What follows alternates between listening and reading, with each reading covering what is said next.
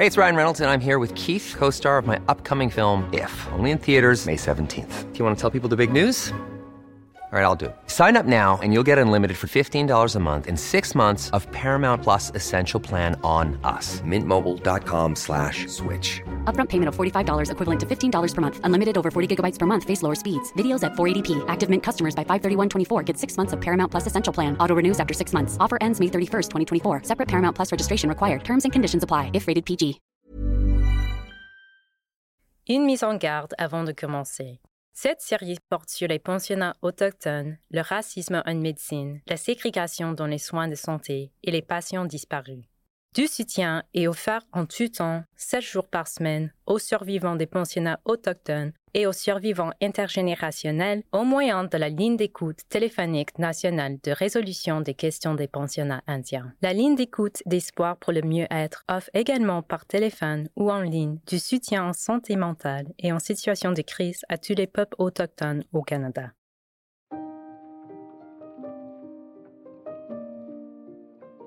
Bon nombre de ces hôpitaux étaient en fait gérés par des ordres religieux. À l'hôpital Camsell, une tension régnait entre l'Église anglicane et l'Église catholique, qui avaient toutes deux du personnel sur place. Elles avaient des chapelles, des aumôniers et des sacerdoces associés à l'hôpital. Ainsi, lorsqu'un avion atterrissait avec une nouvelle cohorte de patients à bord, il y avait une ruée à savoir qui s'en chargerait. Que savait-on de ces patients? Avaient-ils été baptisés? Portaient-ils un nom de baptême? Allait-on les baptiser et les convertir ou allait-on plutôt leur donner une identité sur papier en mettant au rebut tout ce qui constituait leur existence préalable? Dans cet épisode, nous nous pencherons sur les expériences qu'ont vécues certains patients dans les sanatoriums et ce que l'on appelait les hôpitaux indiens, au Manitoba et en Alberta. On comptait alors près de 30 hôpitaux indiens au Canada, dont la moitié dans les provinces des prairies. Nous vous recommandons de vous renseigner sur l'hôpital ou le sanatorium le plus près de votre domicile. C'est l'histoire d'un crime national.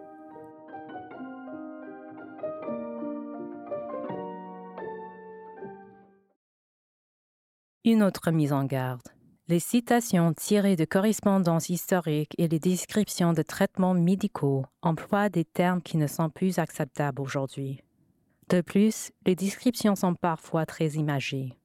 Nous avons décidé de garder ce langage intact lorsque nous citons des sources historiques afin de souligner le langage qui était utilisé par les Canadiens pour parler des personnes autochtones.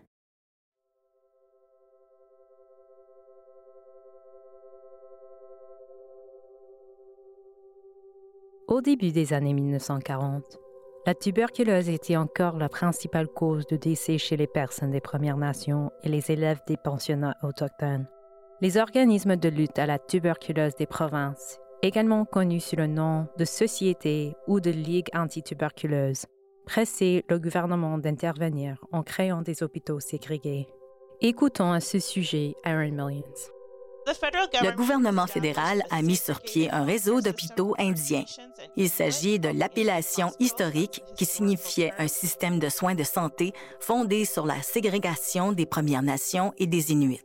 Ces hôpitaux étaient des établissements distincts, principalement destinés à traiter la tuberculose, mais qui ont vite étendu leurs services au traitement des autres maladies. Il y avait toujours des exceptions quant au lieu de traitement, sans compter que les systèmes de soins variaient d'une province à l'autre. Mais après la Seconde Guerre mondiale, les peuples autochtones recevaient, en général, un traitement antituberculeux dans un sanatorium provincial ou un hôpital indien financé par le gouvernement fédéral. On emploie souvent ces termes comme synonymes, mais quelle est la différence entre un sanatorium et un hôpital indien? Au Manitoba, les sanatoriums traitaient exclusivement les cas de tuberculose, qu'il s'agisse de patients autochtones ou non. Deux de nos sanatoriums étaient subventionnés par la province. Le sanatorium de Saint-Boniface, dirigé par les Sœurs Grises, et le sanatorium Ninette, dirigé par l'organisme à but non lucratif, appelé Commission des sanatoriums du Manitoba. Le réseau d'hôpitaux indiens financé par le fédéral comptait des sanatoriums et des hôpitaux généraux. Ces hôpitaux n'admettaient que des patients des Premières Nations et Inuits, parfois métis. Au Manitoba, il y avait deux grands hôpitaux indiens subventionnés par le fédéral et dirigés par la Commission des sanatoriums. Dans la plupart des cas, les hôpitaux indiens fédéraux étaient administrés directement par le gouvernement fédéral. Outre la tuberculose, les hôpitaux indiens traitaient toutes les maladies, ce qui pouvait poser problème lorsque les patients atteints de tuberculose n'étaient pas séparés des autres patients. Dans les premiers temps des hôpitaux indiens, on ne séparait pas les patients selon leur maladie. Il arrivait donc que des patients atteints de cancer, à leur admission à l'hôpital, en ressortent porteurs de la tuberculose, qu'ils risquaient de transmettre à leur communauté. Pour ajouter à la confusion, certains hôpitaux indiens traitaient aussi des patients non autochtones. Les différences entre les établissements résidaient principalement dans la source de leur financement et l'identité des patients qui étaient admis. Il y avait également des différences dans la qualité des soins.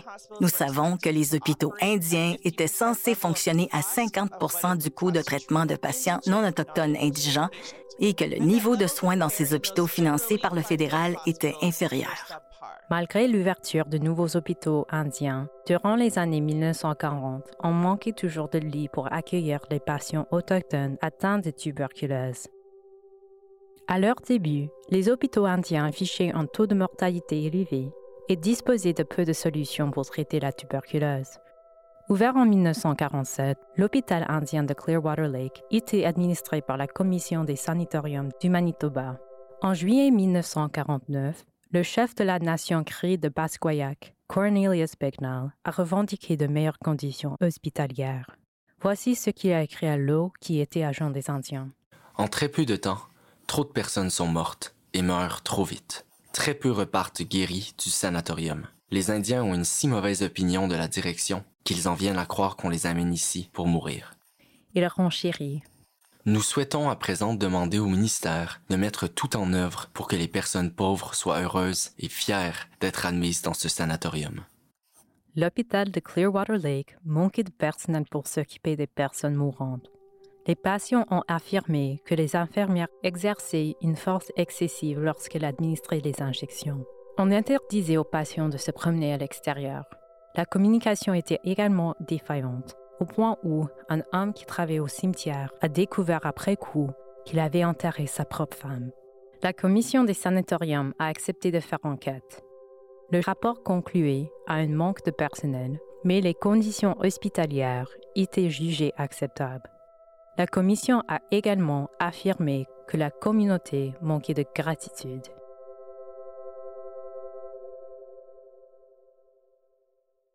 Enseignants, vous pouvez accéder à un guide d'écoute du balado comportant des activités en lien avec la série à nationalcrimepod.ca.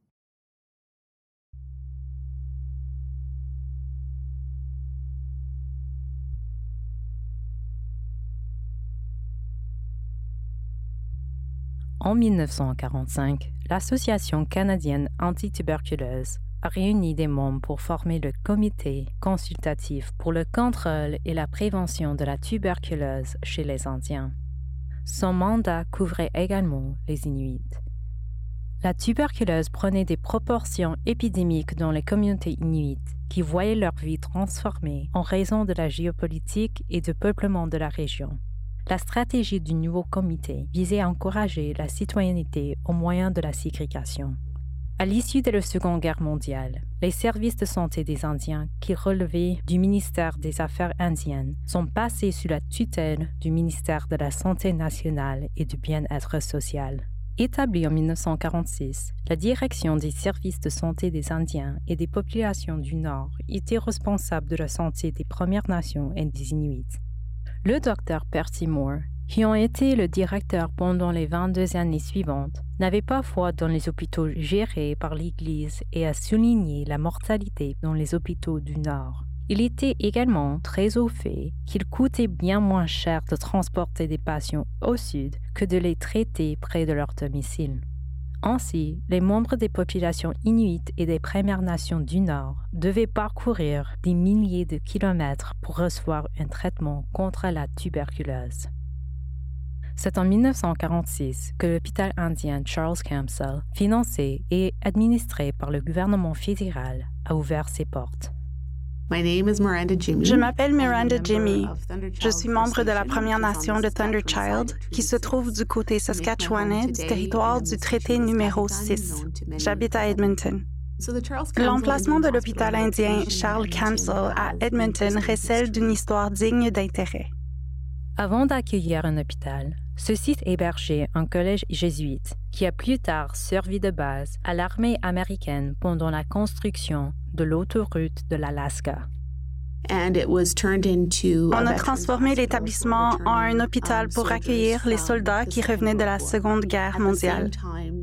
Au même moment, on assistait à des éclosions de tuberculose dans plusieurs communautés autochtones, spécialement en région nordique. À la fin des années 1940, l'hôpital accueillait principalement des patients inuits et des Premières Nations du Nord. La plupart étaient traités pour la tuberculose, mais on y offrait également toutes sortes de soins et de chirurgies auxquelles ils n'avaient pas accès dans leur collectivité. À l'époque, il s'agissait de l'établissement de santé fédéral le plus au nord. Songez un moment au lieu de résidence de ces patients, aux milliers de kilomètres parcourus, aux multiples voyages en avion, en voiture. Les soins n'étaient pas accessibles, loin de là. Dans les années 1960, le gouvernement fédéral a remplacé l'ancien complexe militaire labyrinthique par un hôpital à proprement parler. Lors de sa construction en 1967, uh, l'édifice qui s'y dresse toujours aujourd'hui se voulait un cadeau aux populations du Nord. Chaque fois que je tombe sur cette formulation, fréquente dans de nombreux documents gouvernementaux, je me demande en quoi il pouvait s'agir d'un cadeau aux populations du Nord. Pourquoi dans ce cas ne pas l'avoir bâti dans le Nord?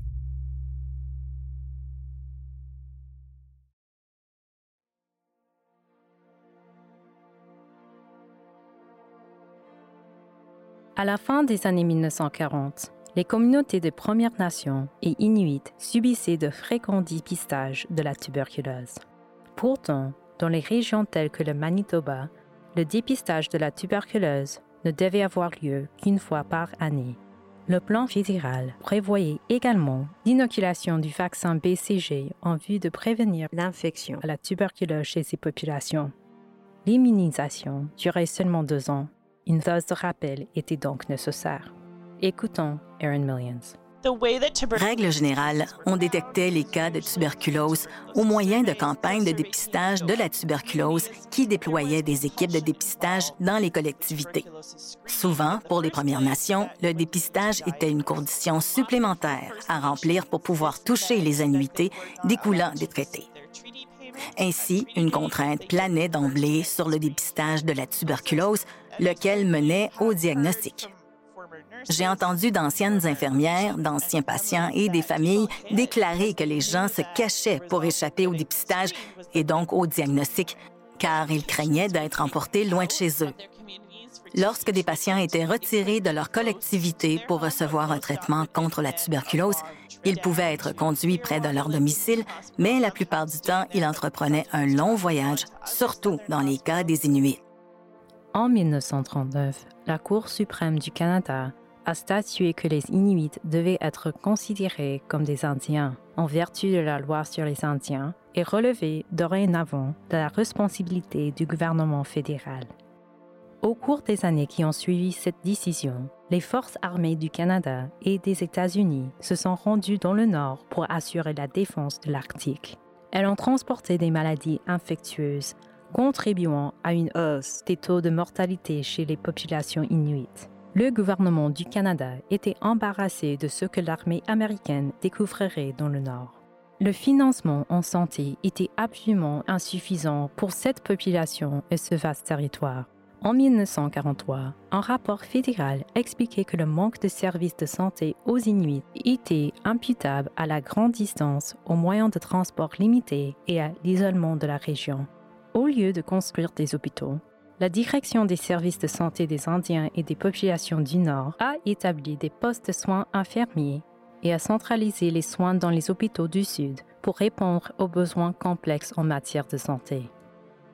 En 1946, la patrouille de l'Arctique de l'Est s'est déployée auprès des populations inuites pour procéder au dépistage de la tuberculose.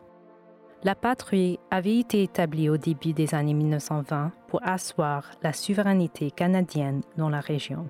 Mais elle venait également en appui au poste de la GRC, faciliter des négociations commerciales et offrir les services d'un médecin de bord qui fournissait des soins de base.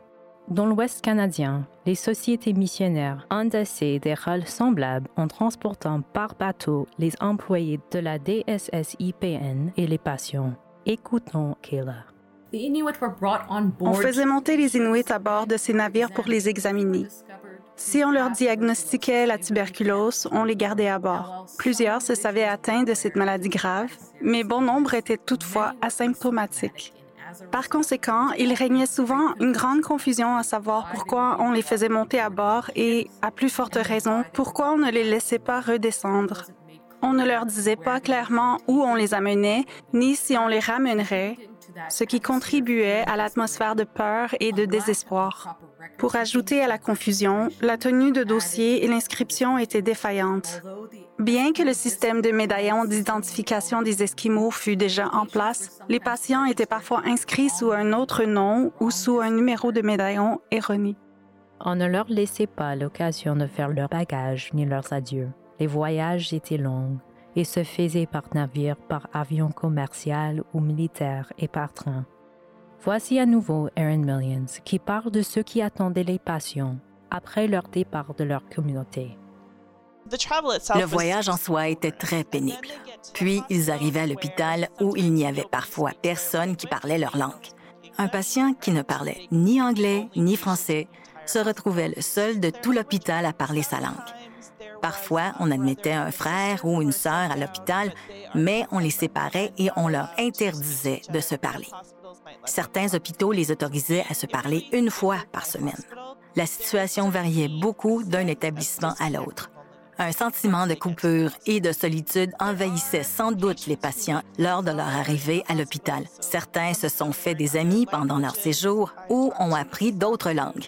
J'ai parlé à des personnes qui ont noué des amitiés pour la vie, entretenant une correspondance après leur départ de l'hôpital. Certaines histoires d'amour se sont conclues par un mariage. Dans presque tous les cas, ils ne pouvaient pas voir leur famille tant qu'ils étaient hospitalisés. Ce fut le cas de presque chaque ancien patient à qui j'ai parlé ou de chaque enfant dont les parents avaient été envoyés au sanatorium. Il s'agit d'une expérience profondément traumatisante pour la plupart des patients. Kathleen Steinhardt, une ancienne infirmière autorisée qui pratiquait à l'hôpital Campbell et membre de la Première Nation de Saddle Lake, a écrit La plupart des patients affichaient cette résignation désespérée si flagrante dans les pensionnats autochtones.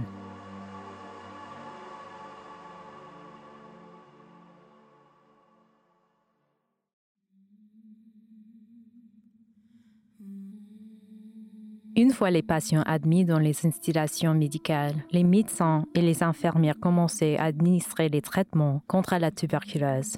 Voici à nouveau Miranda. Je me suis entretenue avec des patients qui entraient et ressortaient le jour même, car ils vivaient dans une Première Nation à proximité de l'hôpital. Ils se rendaient en ville en voiture, recevaient le traitement, puis rentraient le soir même. C'était la situation à une extrémité de l'échelle. À l'autre extrémité, le séjour durait des années. Le plus long séjour qui m'a été rapporté a duré 12 ans. En général, la plupart des patients y restaient de 1 à 3 ans. Les plus longs séjours avaient souvent pour but de traiter la tuberculose. Le traitement le plus répandu alliait chirurgie et alitement. À l'époque, c'est-à-dire dans les années 1950 et 1960, alors que la tuberculose était à son point culminant, le traitement recommandé était l'alitement.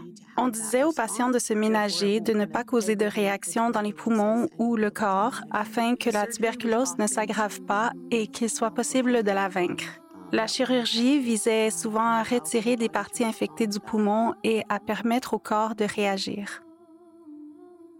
Les patients tuberculeux admis à l'hôpital Camsel étaient soumis à des routines de repos. Il y avait entre 4 et 6 routines selon l'époque. Les patients soumis à la routine 4 pouvaient être debout durant des heures préétablies, aller à l'école et profiter du grand air. Dans la troisième routine, les patients pouvaient rester debout pendant de courtes périodes, prendre un banc dans une baignoire, marcher jusqu'à l'église et faire une promenade si on leur accordait des privilèges de visite.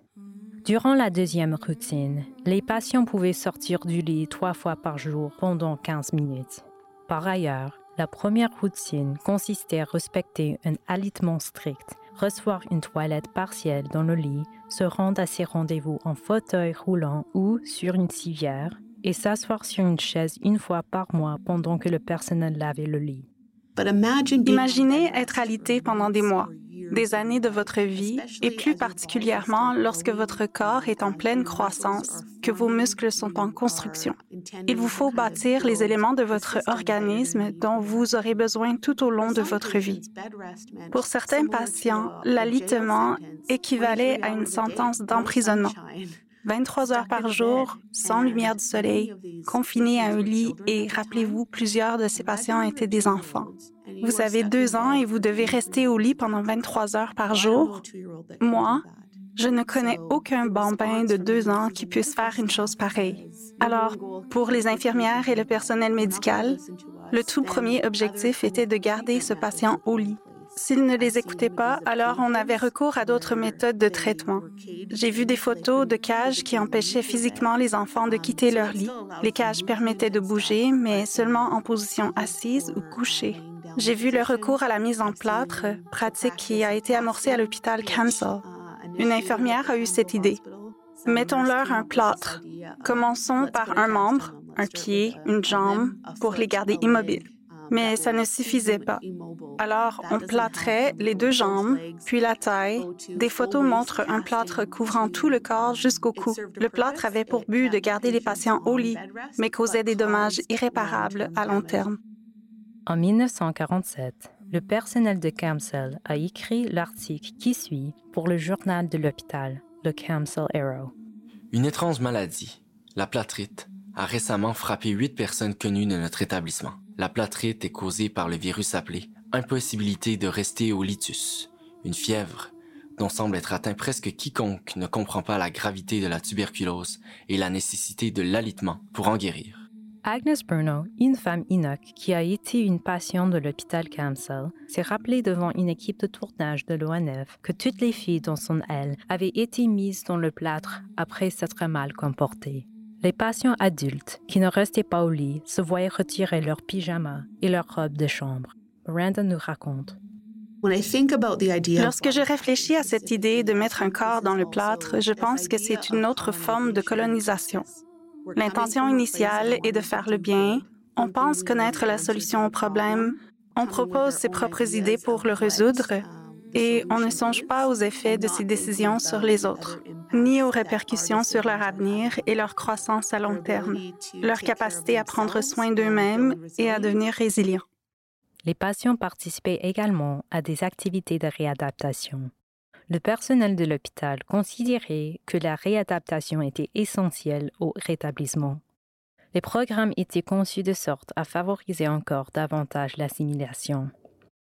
Lorsque les patients étaient confinés à leur lit, on leur proposait des instruments de musique, des livres et des activités d'ergothérapie, dont la broderie perlée, la couture et le travail du bois avec un canif.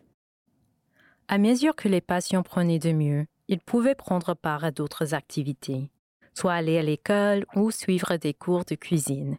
Les patients pouvaient également écrire des articles dans le Council Arrow, le journal de l'hôpital, qui était produit par le personnel hospitalier. Les patients pouvaient aussi enregistrer des messages ou des chansons à l'attention de leurs proches à la maison. Les messages étaient diffusés par la CBC dans le cadre de l'émission The Northern Messenger. Alors que les activités de réadaptation et les autres formes de divertissement occupaient les patients durant leur rétablissement, le personnel de réadaptation souhaitait les préparer à intégrer à la société blanche on l'a dissuadé de retourner dans leur collectivité natale. Autre fait à souligner, les patients inuits, qui souvent ne parlaient ni anglais ni français, ne pouvaient que rarement profiter des livres et des revues que leur étaient fournis. les enseignants qui pratiquaient à l'hôpital ne parlaient pas non plus les langues inuites. Ce n'est qu'au début des années 1950 qu'un enseignant a finalement été embauché pour les patients inuits.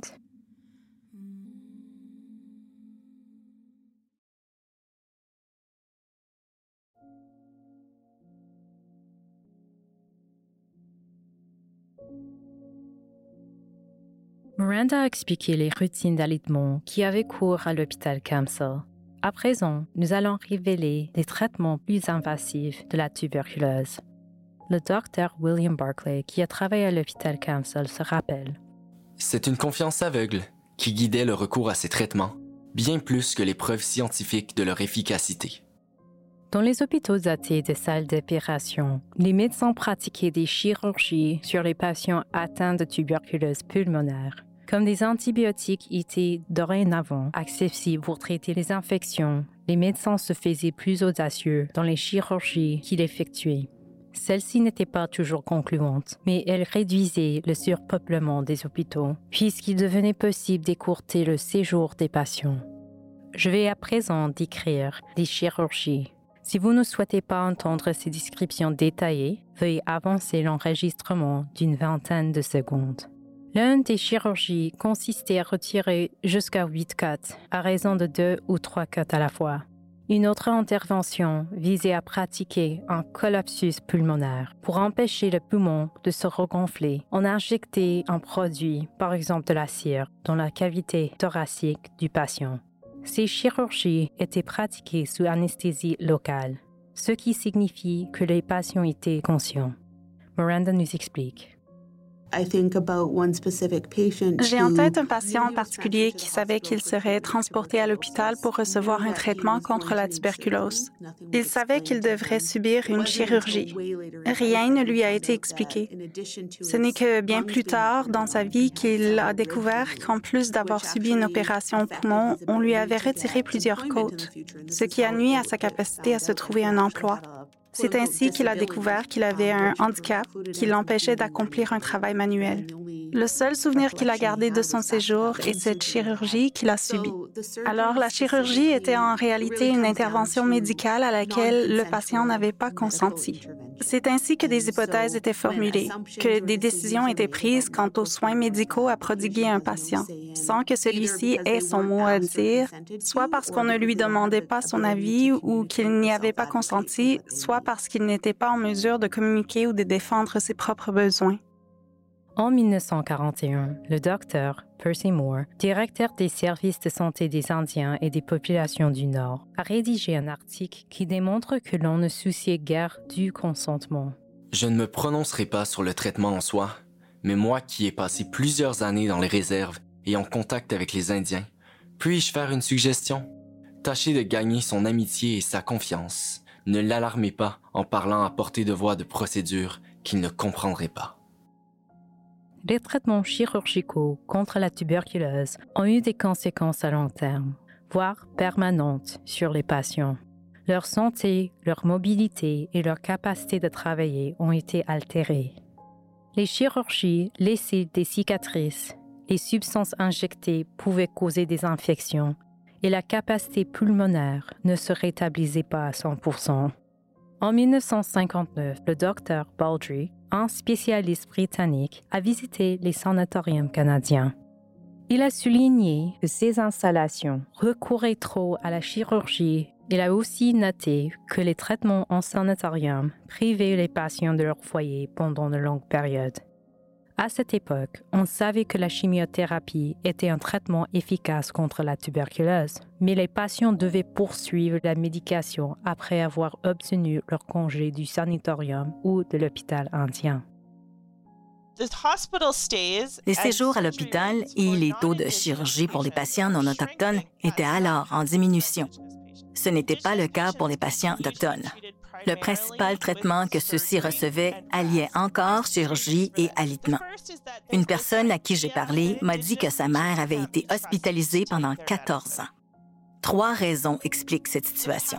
La première est que l'on doute que les patients autochtones prennent leurs médicaments une fois de retour chez eux, alors on les gardait à l'hôpital et les traitait sur les lieux pour veiller à ce qu'ils coopèrent pour suivre le traitement.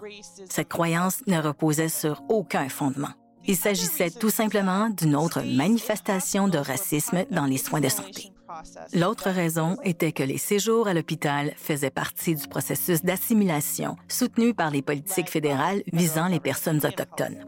Les séjours prolongés à l'hôpital étaient très similaires aux séjours prolongés dans les pensionnats autochtones.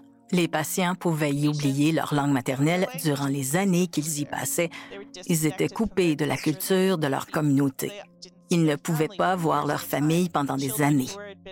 Les enfants qui étaient admis en très bas âge pouvaient oublier complètement leur famille. De plus, les communautés nordiques ou situées en régions éloignées ne disposaient pas d'infrastructures de santé. Ainsi, il arrivait qu'un patient ne puisse regagner sa communauté natale pour se rétablir, faute de personnel infirmier dans sa collectivité pouvant superviser son rétablissement, lui administrer ses médicaments et ainsi de suite. La recherche menée sur l'hôpital Camsell démontre également que le personnel tenait pour acquis que les personnes autochtones avaient un seuil de tolérance élevé à la douleur et avaient donc moins besoin d'anesthésie. L'hôpital Camsell a aussi collaboré avec l'école de médecine de l'Université de l'Alberta pour former des étudiants et pour fournir des cas intéressants à la recherche médicale. Kathleen Steinhardt, ex-infirmière que nous avons entendue plus tôt, a également affirmé On pense que des expériences médicales se déroulaient dans ces hôpitaux. À l'occasion, lorsque de nouveaux traitements contre la tuberculose étaient découverts, plusieurs personnes avaient l'impression, aussi bien des patients que des membres du personnel, que ces traitements étaient administrés en premier lieu à des patients des hôpitaux indiens. Lorsque les patients consentaient au traitement, je crois que bien souvent, ils ne comprenaient pas entièrement ce que l'on attendait d'eux. Le problème ne s'arrêtait pas là en ce qui concerne le consentement aux traitements médicaux. Écoutons à nouveau Miranda et Kayla. Un autre sujet très important que la société canadienne commence tout juste à aborder est la stérilisation forcée. Nous avons entendu des survivantes raconter qu'elle avait été amenée dans un pensionnat autochtone et, de là, transportée directement à l'hôpital pour y être stérilisée à leur insu, avant d'être retournée au pensionnat. En Alberta, plus particulièrement, il y avait une législation sur l'eugénisme. Nous savons qu'elle a été abrogée dans les années 1970, mais elle aurait été en pratique jusqu'aux années 1990, si ce n'est pas plus. Certains diront qu'elle a toujours cours aujourd'hui. Il s'agit ici de droits des femmes en matière de procréation. La décision leur appartient, considérant les effets des méthodes de régulation des naissances sur leur organisme, leur système hormonal, leur héritage. L'histoire de la stérilisation forcée illustre bien les liens entre les pensionnats autochtones et le système de soins de santé. Les historiennes Erica Dick et Maureen Lux ont écrit au sujet du non-respect des droits génétiques des femmes autochtones durant les mouvements eugéniques des années 1970. Ces mouvements militaient pour la régulation démographique dans les communautés pauvres et racisées. Les droits de plusieurs femmes autochtones ont été violés alors que, pendant leur séjour post-accouchement à l'hôpital, les médecins pratiquaient des procédures visant à empêcher d'autres grossesses dans des hôpitaux comme Camsell. Erin a été témoin de cas de personnes autochtones qui résistaient aux traitements médicaux imposés.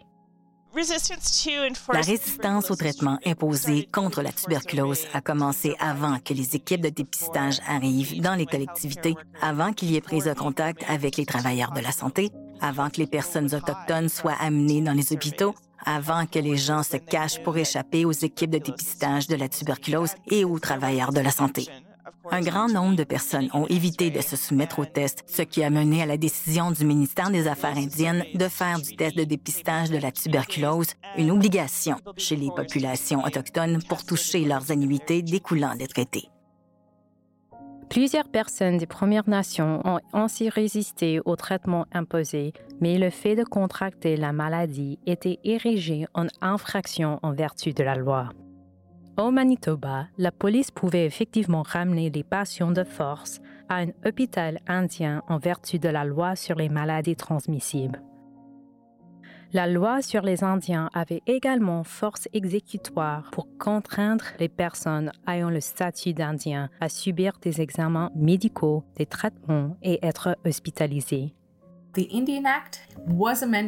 La loi sur les Indiens a été modifiée en 1953 afin d'y ajouter le règlement sur la santé des Indiens, qui érigeait en infraction le fait pour une personne autochtone de se soustraire à une consultation médicale, de refuser d'aller à l'hôpital et de quitter l'hôpital sans avoir obtenu son congé.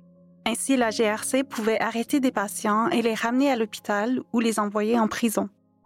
Ce règlement s'appliquait à quiconque vivait sur une réserve et adoptait le soi-disant mode de vie des Indiens, ainsi qu'aux populations autochtones vivant en milieu urbain. L'infraction à ce règlement était passible d'une amende de 100 dollars, de trois mois d'emprisonnement ou des deux. Parmi les patients des Premières Nations admis au sanatorium ou à l'hôpital, certains sont échappés, D'autres enfreignaient les règles de l'hôpital en rendant visite à leurs amis séjournant dans d'autres ailes ou en faisant entrer des visiteurs en cachette.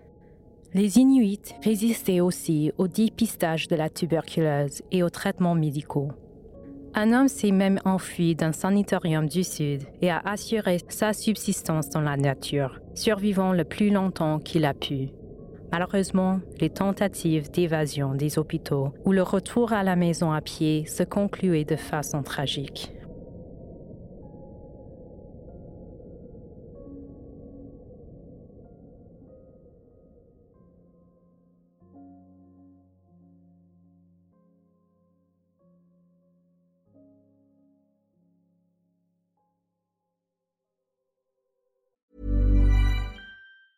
Burrow is a furniture company known for timeless design and thoughtful construction and free shipping, and that extends to their outdoor collection.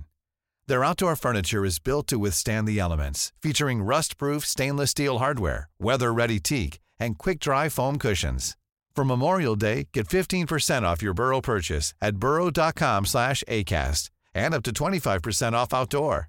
That's up to 25% off outdoor furniture at burrow.com/acast.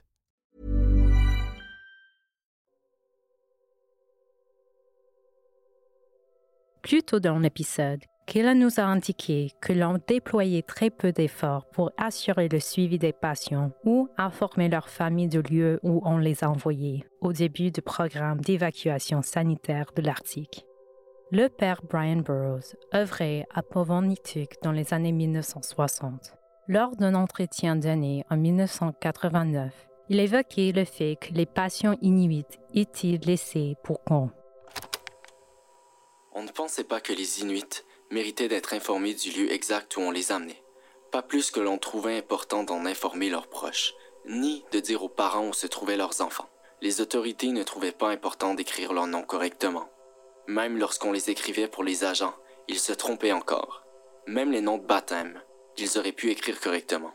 La raison en était bien simple à mon avis. Je crois que l'on refusait de croire que c'étaient des êtres humains. J'ai l'impression que le gouvernement aurait dû leur dire précisément qui étaient ces patients, leur montrer sur une carte et établir une forme de communication. Le père Burroughs se rappelle aussi que ce n'est qu'après 1962 qu'il recevait des demandes des hôpitaux pour informer la famille d'un patient décédé. On laissait au détachement de la police le soin d'informer les familles et bien souvent les fiches d'information sur les patients n'indiquaient qu'un proche à joindre qu'un point d'interrogation ou le terme inconnu. Lorsqu'une famille recevait un message, celui-ci ne donnait ni la cause du décès, ni le lieu de l'inhumation, ni une parole de condoléance.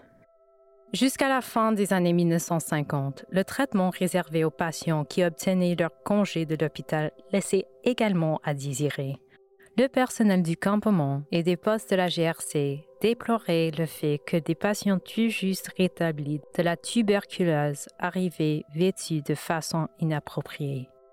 Les difficultés de transport se soldaient par la perte de bagages et l'envoi des patients vers une destination qui n'était pas la leur. Les familles n'étaient pas avisées du retour de leurs proches et ne pouvaient les accueillir à leur arrivée. De plus, le système de santé centralisé a fortement perturbé les familles et les communautés. Les ruptures familiales se sont manifestées de plusieurs façons dans les foulées des départs forcés. Les patients en bas âge étaient envoyés dans des établissements de protection de l'enfance ou alors ils étaient envoyés dans des pensionnats autochtones à leur sortie de l'hôpital. Ces départs ont instillé chez les communautés et les anciens patients un sentiment de solitude qui s'est perpétué au fil des générations. De même, le sentiment d'abandon était profond chez les enfants dont les parents étaient transportés au sanatorium pour ne jamais en revenir parce qu'ils y mouraient ou parfois même lorsqu'ils en revenaient. Cette situation a déchiré ces communautés et semé la méfiance à l'égard du système de soins de santé colonial, teintant les relations des personnes autochtones avec les fournisseurs de soins et les traitements de santé, et ce, de différentes manières. Miranda nous explique. Voilà en quoi consiste la ségrégation des soins de santé. Retirer des personnes de leur collectivité, les exclure de leur réseau de soutien, de leur système culturel, de leur communauté linguistique, de tout ce qu'elles tiennent pour vrai dans leur bulle, leur conception du monde. Le principe du déplacement était de les amener à couper ces liens pour qu'elles en créent des nouveaux. C'est ce principe qui a motivé la mise en place des pensionnats autochtones, de même que la prestation ségrégée des soins de santé. Ces systèmes servaient à affirmer ⁇ Nous détenons la vérité. Faites ce que nous vous disons de faire. Vous aviez tout faux et nous allons vous montrer la bonne façon de faire. Vous vous dites alors que ces gens tout autour s'y connaissaient mieux que vous, et c'est ainsi que s'opère l'assimilation de l'intérieur. Les opprimés commencent à opprimer les autres et, à leur inculquer la bonne façon de faire. À l'hôpital Kamsel en particulier, il y avait aussi des programmes de réinsertion professionnelle vers lesquels on dirigeait les patients qui obtenaient leur congé. On leur répétait que s'ils retournaient dans leur communauté, ils retomberaient malades et que la solution était de rester en ville et qu'on les aiderait à faire cette transition. Anne Lindsay, qui travaille avec Aaron, renchérit. Ce processus a perturbé les modes de transmission du savoir traditionnel, la santé traditionnelle, le bien-être traditionnel et les systèmes de mémoire traditionnels. Alors, le savoir a été évacué. Ce n'est pas un seul élément d'information qui a été retiré, c'est la mémoire et le système d'archives au complet que les communautés autochtones employaient depuis des temps immémoriaux. Comme vous l'avez entendu tout au long de cette série, les institutions coloniales étaient étroitement reliées. Kayla nous explique. Tous ces systèmes et institutions, comme les pensionnats autochtones, les sanatoriums et les hôpitaux indiens, étaient interreliés. Notre collection comprend des documents portant sur des dossiers d'élèves de pensionnats autochtones qui ont été envoyés à ces établissements de soins. En raison de ces liens, les enfants pouvaient être déplacés d'un établissement à l'autre selon le traitement requis. Anne Lindsay a également travaillé auprès de familles qui tentaient de retrouver des patients disparus ou leur sépulture. L'une des principales conclusions de nos recherches est l'étroite interrelation entre les pensionnats autochtones et les hôpitaux indiens. Nous devons vraiment examiner les deux systèmes pour tâcher de comprendre ce qui s'est passé dans chacun ou plus précisément ce qui se passe lorsque des familles tentent de retrouver des enfants disparus des pensionnats autochtones ou des patients des hôpitaux indiens ou des patients ayant séjourné dans les sanatoriums. Outre les liens étroits entre les réseaux des pensionnats autochtones et celui des hôpitaux indiens, il y avait des liens avec le système de protection de l'enfance, plus particulièrement en matière d'adoption et de foyers d'accueil. Lorsque les parents étaient hospitalisés, plusieurs redoutaient ce qui adviendrait de leurs enfants, étant donné qu'ils ne pouvaient pas s'occuper d'eux pendant leur séjour à l'hôpital.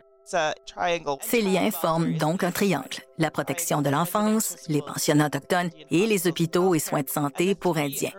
Les trois sont interreliés de façon inextricable. Lorsqu'on retirait un ou les deux parents d'un foyer, quelqu'un devait s'occuper des jeunes enfants laissés derrière.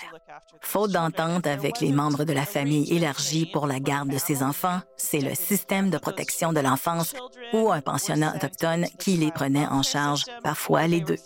Les enfants pouvaient également passer de l'un à l'autre. C'était également le cas des enfants admis à l'hôpital. Lorsque ces jeunes patients sortaient de l'hôpital, on se serait attendu à juste titre qu'ils rentrent à la maison.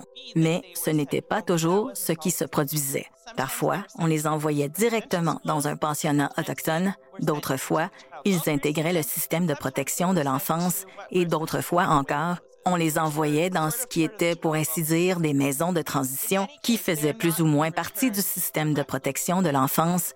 Quoi qu'il en soit, ils ne réintégraient pas directement leur foyer parental. J'ai entendu à ce sujet suffisamment de témoignages de patients et d'enfants de patients pour en conclure que c'était très fréquent. Dans certains cas, des bébés inuits nés dans les hôpitaux du Sud ou qui faisaient le voyage vers le Sud avec leur mère malade étaient gardés dans les pouponnières des hôpitaux jusqu'à ce qu'ils puissent être envoyés à un membre de leur famille dans le Nord. Par contre, certains médecins demandaient au ministère des Affaires indiennes de confier les enfants à une famille d'une Première Nation à proximité de l'hôpital. Il arrivait aussi que des membres du personnel de sanatorium ou d'hôpitaux indiens accueillent les bébés ou s'en occupent pour quelques jours. Si la mère mourait à l'hôpital, son nouveau-né pouvait alors être adopté de façon non officielle. Ce n'est qu'en 1956 que la division des régions septentrionales et des terres s'est chargée de placer les enfants orphelins ou handicapés en foyer d'accueil. Il demeure un flou quant au lien de la RAF des années 1960 avec les patients en bas âge et les enfants de patients suivant un traitement contre la tuberculose dans les sanatoriums ou les hôpitaux indiens.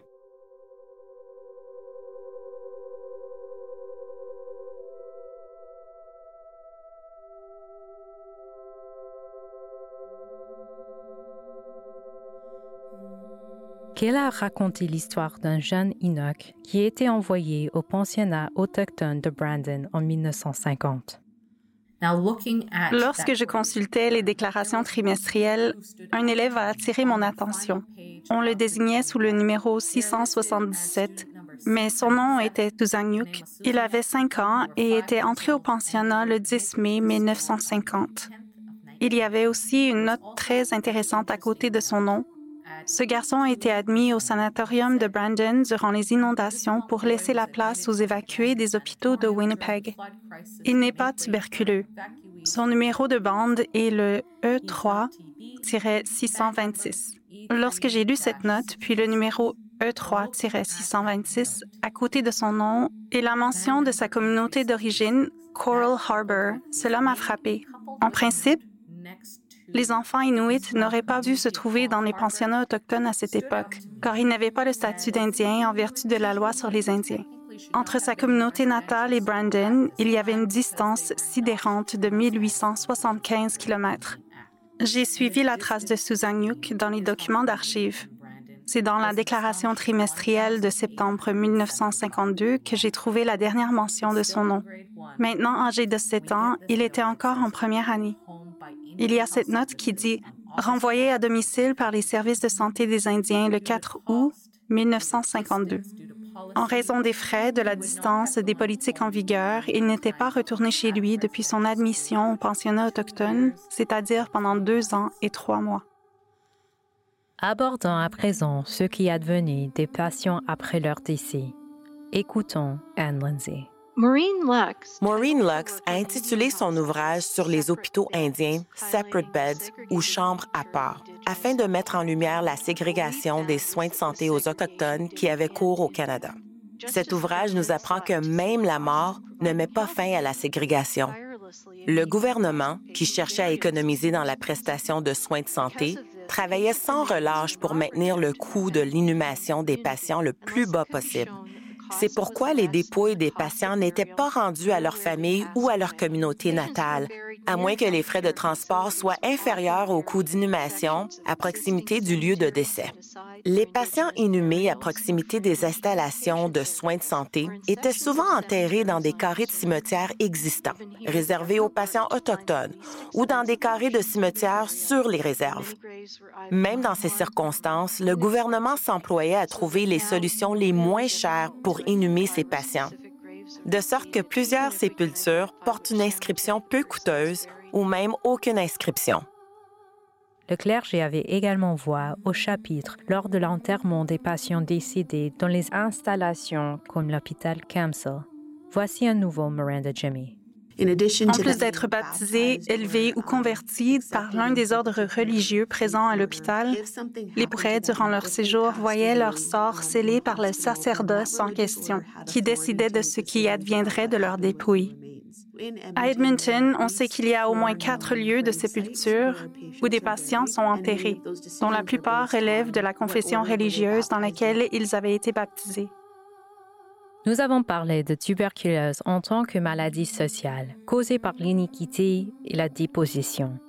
Des conditions malsaines dont les pensionnats autochtones, les réserves des Premières Nations et les campements inuits ont perduré durant l'époque de la direction des services de santé des Indiens et des populations du Nord. Par conséquent, le gouvernement fédéral n'a pas fait enquête sur les causes de la maladie.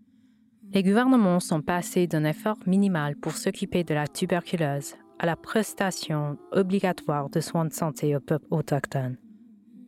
La ségrégation des soins de santé et des traitements de la tuberculose a permis de réduire la prévalence de la tuberculose et des décès, mais elle a également privé systématiquement de très nombreux bambins, enfants, adultes et aînés de ce dont ils avaient besoin pour guérir leur famille, les membres de leur communauté, leur culture, leur territoire, les aliments qui leur étaient familiers, les pratiques spirituelles et les connaissances sur leur maladie et le traitement offert dans leur langue. Chez les Autochtones, le taux de mortalité dû à la tuberculose est demeuré beaucoup plus élevé que la moyenne nationale.